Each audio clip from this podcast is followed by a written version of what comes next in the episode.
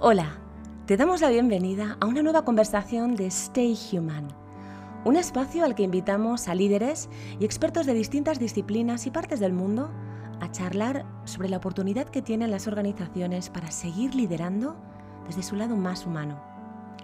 Stay Human es un llamamiento impulsado por Picnic, LIC y DDB para instar a las organizaciones a que sigan siendo tan humanas como han demostrado que son capaces de ser.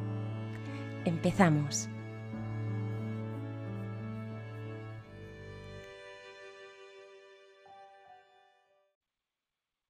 Hola a todos, gracias por acompañarnos en una entrega más de estas conversaciones Stay Human que estamos teniendo. Mi nombre es David González Natal, soy socio y director senior de JIC y hoy la verdad es que tenemos la suerte de tener como invitada a Cristina Barbosa, que es directora de marca de Vodafone España y también es presidenta de la BCMA. Em, Cristina es licenciada en Derecho Jurídico Empresarial por la Universidad CEU San Pablo y cuenta con una trayectoria profesional de más de 20 años. En octubre de 2013 se incorporó a Vodafone, pero antes había sido eh, directora de Servicio y Estrategia de Marketing de Citibank España, también había estado en Aldeasa y antes de eso en Gillette. Así que sin más, paso a saludarla. Cristina, muy buenas, ¿cómo estás? Hola David, muy buenas, ¿cómo estáis? Pues estoy encantada de estar aquí con vosotros. Muchísimas gracias por tenerme. Igualmente. Te quería empezar preguntando, porque la verdad es que cuando sacamos Stay Human, eh, inmediatamente nos escribiste diciendo que guay, vamos a hacer algo juntos. Nosotros ya habíamos hablado de que nos apetecía mucho que, tú participaras de esta conversación que es Stay Human. Te quería preguntar qué te llamó la atención de Stay Human cuando, cuando lo viste. A mí siempre, cuando algo me llama la atención así en nuestros sectores, siempre por lo mismo, que lo hablamos tú y yo muchas veces, que es por el insight que, que tiene detrás. ¿no? Lo primero que pensé es, durante todo el confinamiento, tuve permanentemente ese, ese pensamiento de cómo conseguimos que esto permanezca. ¿Cómo conseguimos? Llevamos cinco años hablando de marcas con propósito, em, eh, con más intensidad, con menos intensidad, marcas que lo hacen mejor, marcas que, que, lo intentan em, y marcas que lo hacen peor o, se equivocan tal. Y, hemos hablado mucho de este tema. Eh, pero siempre ha sido, a mí me ha parecido siempre un tema muy forzado, un poquito forzado. Ya hablamos tú y yo también de eso. Em, ¿Qué ocurre? Que ocurre de manera orgánica y natural durante el confinamiento. Entonces, Em, durante todo el confinamiento decía, ¿cómo, ¿cómo podríamos encapsular esta sensación, este sentimiento y darle continuidad? Porque, porque la, la, mente humana es, es, tremenda, ¿no? Pues nos, pasa, nos vamos de vacaciones, cuando volvemos a la semana nos hemos olvidado. Entonces yo pensaba, Dios, esto se va a acabar y nos vamos a olvidar de todo esto, sin haber sacado algo bueno. Entonces me pareció la plataforma perfecta para encapsular ese momento para las marcas, ese acercamiento de las marcas al humano, darle recorrido y continuidad. Entonces me parece, cuando veo cosas tan brillantes, inmediatamente respondo porque quiero más de esas. Oye, comentabas tú ahora precisamente, Cristina, sobre lo que hemos hecho y hemos aprendido y cómo no perderlo. Y quería preguntarte, ¿qué has aprendido tú de ti misma, personal o profesionalmente, durante este confinamiento? Pues he aprendido cosas más profundas y cosas como más ligeritas, que, no todo en esta vida es profundo, porque bastante profundo era todo el tema en sí. He aprendido que puedo estar encerrada, que si a mí antes me lo dicen de que ocurra, mm, te digo, ni de broma. No, soy una persona terriblemente independiente, muy callejera y muy relacional, muy social. Y, cuando, cuando al principio cuando lo enfrentamos, porque además lo fuimos enfrentando como a trocitos, pues nos enterramos dos semanas, luego ya más, luego fue a más, a más, a más, ¿no? Y cuando acabó todo esto, dices, bueno, Cristina, tú, todo está mal, no está mal. Pero si me lo hubieran contado antes, te hubiera dicho, horror. No sé, he aprendido eso, ¿no? Que es bastante frívolo. También he aprendido em, que vivo muy rápido, que doy por supuesto muchas cosas y que estoy demasiado conectada. Y eso, eso, eso es algo que también me gustaría encapsular, con alguna otra cosa que diré más adelante, pero eso es algo que también me gustaría encapsular. Ese, esa tener capacidad de, parar el tiempo, de darte a pensar qué es lo que estás haciendo, de soltar mm, toda la conexión y de conectar contigo misma, ¿no? Decías tú antes de lo que hemos hablado que muchas veces sobre dónde tiene legitimidad y dónde puede aportar una marca desde esa perspectiva del propósito. Eh, habéis anunciado hace unos días que Vodafone cedía sus soportes de publicidad exterior a los negocios del barrio y yo luego recordé que en una conversación que tuvimos hablabas de esa vuelta al barrio, de devolverle a la gente del barrio, de los negocios, lo que nos han aportado. ¿Por qué crees que Vodafone tenía que estar ahí o tiene que estar ahí en este momento? Qué buena memoria tienes, David. Voy a procurar que no es nunca nada malo porque te vas a acordar. Tienes muy buena memoria. Correcto. Eh, nosotros eh, hemos estado muy conectados a, la empresa y sobre todo a la pequeña empresa durante todo el confinamiento. Nuestro posicionamiento es de partner eh, de las empresas, es el posicionamiento que tenemos. Y lo cierto es que em, íbamos sacando un montón de artículos en el observatorio Vodafone de la empresa con respecto a cómo lo estaban viviendo, cuáles eran las amenazas para el microempresario y, conectamos muchísimo con ellos a través del contenido y lo que respondían al contenido. Total, que cuando nos planteamos eh, lanzar una campaña de apoyo al microempresario y al pequeño comercio, porque queríamos desde Vodafone, desde ese rol de partner real, lanzar una campaña diciendo, vamos, venga, vamos, que esto mm, vamos a superarlo todos juntos, pues surgieron los 1500 insights, que estoy cerca de ti, que si me pongo en tu lugar, que si me pongo en los tus zapatos, bueno, clásicos y no tan clásicos, hasta que, vivimos con el insight real.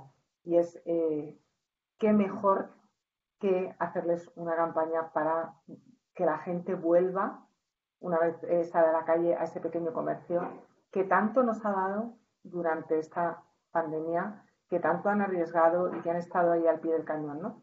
Y nos pareció, surgió natural, es una de esas ideas, hay ideas en Vodafone que cuestan venderlas que no veas. El jefe del jefe del jefe, lo normal de todo, ¿no? Esta idea tuvo un fluir natural, no nos encontramos con nadie en el camino, nadie que tuviera la más mínima duda al respecto, con lo cual la empresa al completo se unía a este movimiento y estamos muy contentos, muy contentos porque creemos en ello, de verdad. Muchas veces hay que andar lo que se dice, walk the talk, que dicen los americanos, porque, bueno, es la mejor manera de demostrar que estás para ellos y que les entiendes. El otro día teníamos el segundo webinar de Stay Human y participaba en él Joan Roca y decía una cosa que a mí me, que a mí me gustó muchísimo. Planteaba esta situación desde la perspectiva de la oportunidad y decía que era un momento para reinventarse, que existía una oportunidad real como nunca de reinventarse. Y yo te quería preguntar, Cristina, ¿en qué crees que debería, eh, que debería reinventarse tu compañía en este momento? Y todavía más complicada la pregunta, ¿en qué te gustaría que nos reinventáramos como sociedad? Pues mira, eh, Vodafone y todas las empresas de telecomunicaciones, pero en este caso me encantaría eh, que fuéramos nosotros y mi equipo los que fuéramos hacia ese camino en mi empresa. ¿no? Eh, yo creo que las empresas de telecomunicaciones, al ser eh, mm, por el producto que venden, por la rapidez que, rapidez que, hay, por el, por el cambio constante, por la innovación constante, estamos muy, muy conectados con todo lo que tiene que ver con la innovación, lo digital, el ir a más, el, llegar a otro sitio, el famoso Power to You que tuvimos durante muchísimos años, el The Future is Exciting, Ready y para adelante, proyectivo, digital, innovador, hacia allí, ¿no? Em, y eso está muy bien, porque somos, somos las empresas que un poco tiramos de eso junto con otras empresas, ¿no? Pero si nosotros no conseguimos hacer todo eso mejorando la sociedad, eh, no, tendremos una razón verdadera de ser y existir. Entonces, si a mí me dices hacia dónde quiero, quiero que mi compañía demuestre, porque ya lo hace, y consiga comunicar que estamos aquí para hacer un cambio relevante en la sociedad. Diez años llevamos intentándolo y en dos meses eh, más o menos nos hemos dado cuenta de que la conectividad es importantísima, que no separa, sino que nos une. Y que tiene el poder de hacer cosas increíbles, pequeñas y grandes, y, contribuir al cambio social en lo positivo. Por ahí es por donde me gustaría que, o sea, no quiero decirte humanizar, porque además es redundante con vuestro eh, hashtag, pero es una, una mezcla entre humanizar, pero no humanizar para el individuo, sino para la sociedad. Por ahí va mi mente, más o menos. No, sé que es un poco tedioso. ¿Y desde el punto de vista de la sociedad? Uf, em, a mí me gustaría que esta sociedad hiperconsciente permaneciera un poquito, una, una sociedad un poquito más consciente. Em, y cuando digo más consciente, no solo con lo que nos afecta a nosotros, sino con lo que no nos afecta. ¿no? Eh, esa sociedad hiperconsciente con, con los mayores, que parece que, que parece que, las personas mayores, eh, por ejemplo, no pueden aprender de digital y por lo tanto eh, conectarse más y estar más acompañados cuando hay una soledad muy grande en, muchos de ellos, ¿no? Por ejemplo, ¿eh? estoy poniendo un ejemplo, me encantaría que permaneciera. Y en lo, en lo que más me toca a mí, porque todo el mundo dirá, por las sociedades de aquí, desde allá, ¿no? Para mí, la inclusión digital. La inclusión digital, inclusión digital. ¿eh? No hablemos de el que podía ser un poquito digital y ahora es un poquito más. No, no. Hablemos de eh, personas que no tienen la capacidad de tener un buen acceso digital, que no tienen las herramientas porque mm, son de un estrato social eh, donde es más complicado. Educación digital para niños que tampoco tienen esa oportunidad. Mayores, personas en riesgo de exclusión, personas con discapacidades. La inclusión digital es una asignatura tan pendiente Tú, llevas, ahora te, cambio el, sombrero al, otro que tú tienes también, que llevas mucho tiempo siendo embajadora del branded content al ser presidenta de la, de la BCMA. Y una de las cosas que hemos visto, yo por lo menos he visto durante este tiempo, es que todas las marcas, parece que muchas han descubierto el contenido y el contenido a veces de utilidad en mitad de esta crisis por las propias coerciones que, ponía la situación de que no podían hacer el business as usual, ¿no? Y es lo que les quedaba y la situación. ¿Tú qué les recomendarías tú que, no solo como presidente de la BCMA, sino que desde Vodafone tienes un track record súper extenso de, grandes proyectos de branded content, ¿qué les recomendarías a esas marcas que afortunadamente o que definitivamente han empezado a apostar por este formato durante la crisis? Em, o sea, eh, desde luego en esta pandemia ha habido momentos de profundísima tristeza y, profundísima responsabilidad social, eh, pero en todo en la vida, incluso en los peores momentos, siempre hay rayos de luz y cosas que, nos llegan. ¿no? Ayer leía en Twitter que hay una persona que me decía, y me he levantado echando de menos el aplauso de las ocho, ¿no?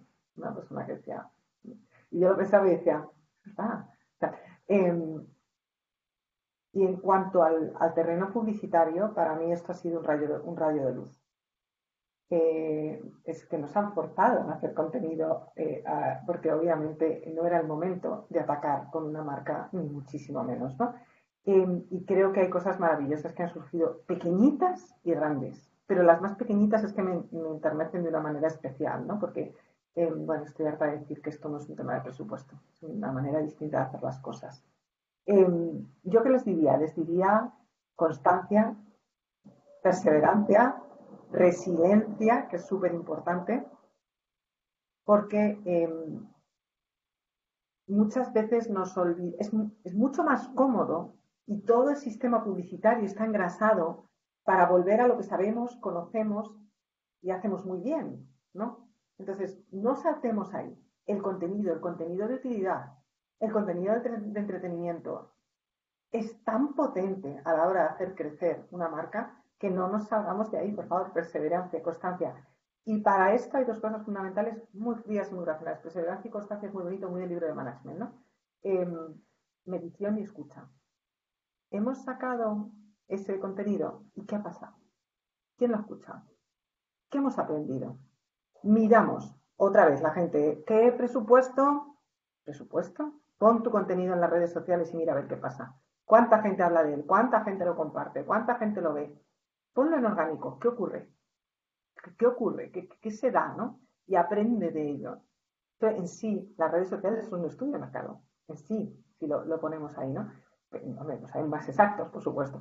Em, si eso no ocurre, hay incluso herramientas gratuitas eh, de, cuestionarios gratuitos. En el mismo Stories te puedes hacer una encuesta, si quieres, de tu contenido. Entonces, perseveremos y, sobre todo, ya que lo han hecho, escucha, medición, ¿Para qué? Para seguir avanzando en esa perseverancia. Si no ha salido, por favor no perdáis la oportunidad de, aprender de por qué no ha salido. No perdamos esa oportunidad, que eso es oro molido. Una de las conclusiones eh, que lo hablábamos con Borja Semper el otro día de la situación que hemos vivido es que curiosamente lo público ha cogido una dimensión muy grande, como es lógico, pero no la ha cogido a costa de lo privado. Lo privado, las empresas, las compañías también han crecido en una responsabilidad y en una exigencia por parte de la ciudadanía de respuesta muy grande. En ese cruce y en este momento que vivimos, em, si tú te pusieras delante del gobierno, que quizá ya lo has hecho, lo vas a hacer, y te preguntaran dónde deberían centrarse los esfuerzos de la recuperación, ¿qué les dirías? Que miraran a dónde. yo creo que hay un primer nivel, pero lo voy a decir porque, porque sé que es obvio, pero es que no quiero obviarlo, que es todo lo que tiene que ver con todos los aprendizajes que a nivel sanidad nos ha arrojado esta crisis y eso para mí es un foco fundamental porque las vidas de las personas están por encima de cualquier cosa. Entonces, para mí, por encima de cualquier cosa, incluso de la, por supuesto de la economía, etcétera, etcétera. Con lo cual creo que hay que hacer un repaso muy importante y obviamente yo te voy a hablar, porque si a mí me preguntan, yo no me puedo quitar el gorro que yo tengo. Estoy segura que si preguntan a un virólogo les diré una cosa, pero dentro de mi gorro, a cómo la tecnología puede ayudarnos a sino evitar paliar este tipo de situaciones. Creo que hay bastante mm, que hacer por ahí, por ese camino. Lo segundo, para mí hay que mirar, y vuelvo a decirlo en la inclusión digital, esta, crisis nos deja, eh, mm, nos deja que resulta que nosotros eh, al día siguiente nos declaran servicio esencial ahí con el pan, el agua y, la, y fármacos, ¿no? Servicio esencial. Entonces, como servicio esencial, eso es un gorro de una responsabilidad brutal, brutal. Entonces, em, ¿por qué es eso? ¿Y por qué hay gente que ha estado menos conectada y menos acompañada? No, no, puede volver a pasar. Y luego hay un tercer punto, que para mí es un punto de sorpresa que, que es la creatividad. Yo le diría al gobierno que en este país necesitamos gente que proponga y cree mucho más. En vez de discutir y criticar, crea, propone, piensa, prueba. Em, hay muchas cosas de la cultura anglosajona, concretamente de los americanos, que a mí me ponen muy nerviosa. Pero hay una cosa que admiro profundamente, y es que cuando algo malo les pasa, se ponen a hacer cosas hasta que aciertan en una. Se ponen a crear, a inventar, hasta que aciertan en una. Y así salen de sus crisis. La parálisis no nos sirve para nada. Hay que crear y, por favor, dejar de discutir. Curioso que digas esto porque en la crisis anterior se crearon o nacieron la mayor parte de las startups que son ahora grandes compañías como WhatsApp. Y además, precisamente desde esa perspectiva, la, de añadir creatividad en mitad de la, de la crisis. Hablabas de una cosa que me interesa mucho, que es el sector específicamente que trabaja tu marca, Vodafone, que la sensación que yo tengo es que el sector ha avanzado mucho reputacionalmente durante la crisis sanitaria, no solo porque se le haya situado como un servicio esencial y porque las prioridades hayan cambiado, sino también por las acciones, por cómo habéis actuado. ¿no? Esa mochila reputacional que a veces podía traer el sector ha variado. Y desde esa perspectiva, ¿cuál es, en tu opinión, el mayor riesgo al que se enfrenta ahora el sector para, déjame decirlo de manera clara, cagarla en esta situación? me encanta, me encanta. Es como, a ver, ¿cómo no la acabamos? Bien, esto es, una pregunta. Em, bueno, como te he dicho, es una grandísima, grandísima responsabilidad. Yo estoy orgullosísima, y te iba a decir de mi compañía, pero no, de todas ellas, también de mis compañeros. Estoy muy orgullosa de cómo han aguantado las redes de este país. Lo damos, por supuesto, no ha ocurrido en otros países. Eh, si haces un poco de labor de investigación, no ha ocurrido en otros países. En España las redes han tenido un comportamiento ejemplar que nos ha permitido a todos estar conectados con los nuestros desde casa. Creo que hay que mantener eso. Tenemos unas redes excelentes y mantenernos conformarse. ¿eh? O sea, nadie sabe que ha habido miles de personas en la calle y trabajando, ajustando las redes para que nadie se caiga, para si esta zona tiene un mayor uso de, la conectividad, esta menos, para ir ajustando los canutos de las redes para que en ningún momento nada falle.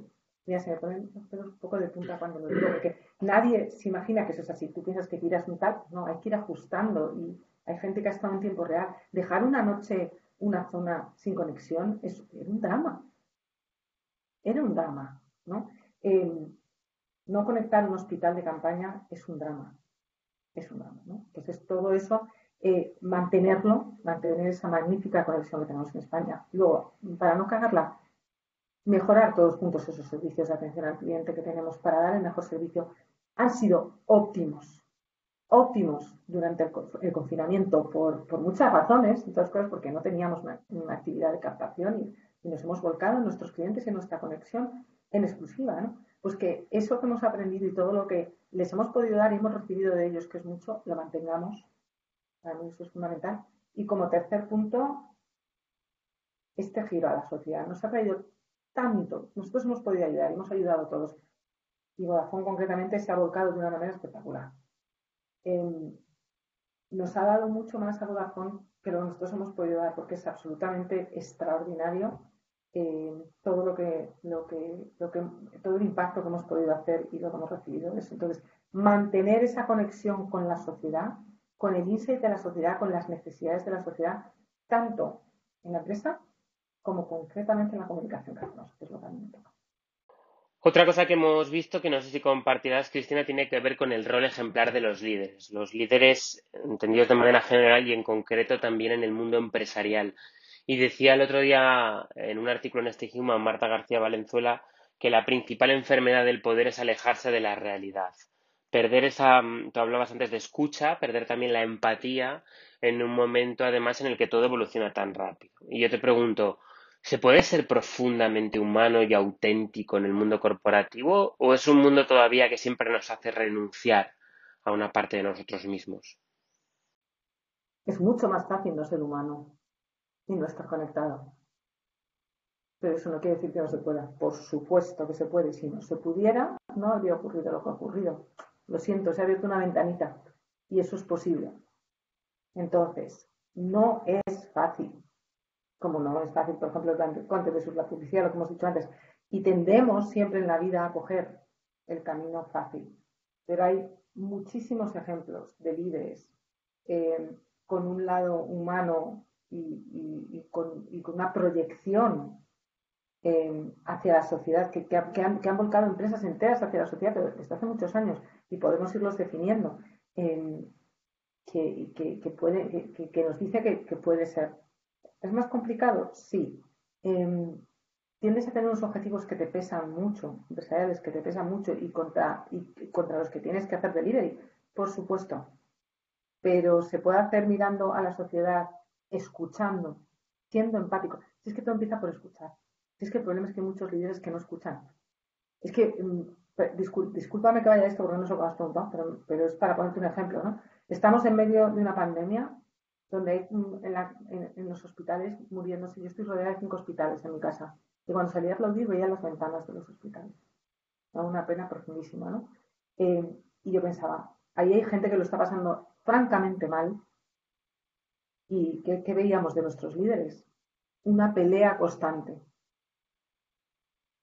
Hay que escuchar, que no es lo que necesitamos. Solo hay que escuchar un poquito. Y hay líderes que han escuchado y que han estado a la altura de las circunstancias. Y los hay que no, pero es más difícil. Entonces, te pongo ese ejemplo, ¿no? Entonces, eh, lo mismo, yo lo que diría, si pudiera decirle algo a los líderes, si me lo permite, es activen la escucha. Porque les puedo asegurar que una vez hayan escuchado, no van a poder actuar en contra o no a favor de lo que han escuchado. Bueno, pues muchísimas gracias, Cristina por la recomendación y por la conversación y, seguimos, seguimos en esta conversación de Stay Human. Muchas gracias. Muchísimas suerte. Un abrazo. Gracias. Esta ha sido nuestra conversación Stay Human de hoy. Esperamos que te haya resultado tan inspiradora como a nosotros mantenerla. No te pierdas todas las novedades y nuevas conversaciones que iremos lanzando en los próximos días desde stayhuman.es. Mientras tanto, Stay Human. Sigamos liderando desde nuestro lado más humano.